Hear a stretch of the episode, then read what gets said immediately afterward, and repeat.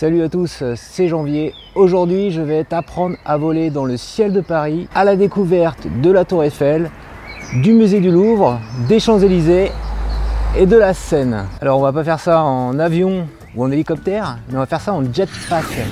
Donc, le jetpack, c'est un petit engin que tu enfiles et qui te permet d'avoir une liberté totale, comme Superman en fait. Tu peux voler vraiment à ras des monuments et ne pas prendre le risque en fait bah, de, scratcher dessus. Voilà. Alors comment on décolle en jetpack? En fait, il faut aller sur un site internet, sur le site flyview360.com et aller réserver ta place et ton horaire de vol.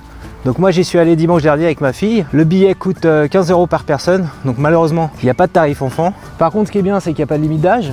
Il y a juste une limite de taille, 1m20. Donc une fois que tu as tes places, que tu as réservé tes places, ça va te garantir en fait le jour J tu feras pas d'attente. De toute façon, c'est incontournable, il hein. faut réserver tes places sur internet. Donc tu vas aller 30 rue du 4 septembre à Paris, dans le deuxième arrondissement, tu sors métro opéra. Donc je te recommande vraiment d'y aller en métro et pas en voiture. Nous on avait tenté euh, Uber en pensant qu'on irait plus vite ce jour-là. Et manque de peau, c'était le marathon de Paris. Et donc totalement bloqué. Le mec nous a laissé à trois stations de métro, donc euh, ouais vraiment c'était pas le c'était pas le bon plan la voiture et c'est jamais le bon plan de manière générale à Paris de prendre la voiture. Une fois que tu es rentré dans l'attraction, voilà, euh, bah, tu, vas, tu vas aller au guichet pour euh, signaler ta présence. Donc tu vas attendre gentiment. C'est recommandé d'avoir un petit quart d'heure d'avance pour euh, bah, ne pas manquer justement à cause des petits tracas de la vie parisienne de manquer donc ton vol. Tu vas te poser tranquillement dans la salle d'attente. Tu as un petit, une petite boutique tu peux acheter des souvenirs, faire des photos, etc. en attendant. Tu as même une boutique de drone hein, juste à côté, parotte. Donc une fois que ton horaire est affiché, que c'est l'heure, tu descends avec euh, l'accompagnatrice hein, et euh, on va te faire rentrer dans une salle pour te donner euh, les consignes de sécurité comme dans un vrai vol d'avion pour, bah, pour bien profiter au maximum en fait de l'expérience.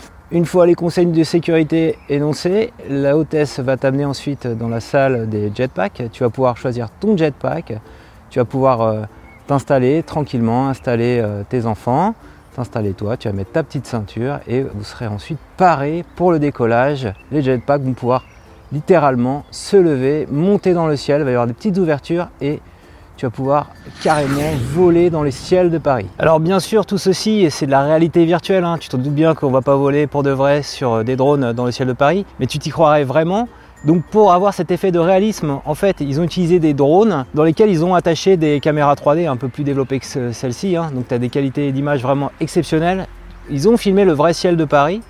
Donc les drones s'envolent et en fait, toi, tu vois exactement ce qu'ont vu les drones. Et les drones ont voyagé vraiment au plus près des plus grands monuments de Paris. Ensuite, ce qui se passe, donc, ces images, pour en profiter, on va te passer euh, euh, avant que tu t'installes dans ton jetpack, c'est rattaché au jetpack, un casque HTC Vive, donc ça c'est un petit cardboard de rien du tout, mais tu un vrai casque de réalité virtuelle avec du son qui sort à côté au plus près de tes oreilles. Voilà, c'est ça qui te permet d'avoir l'immersion.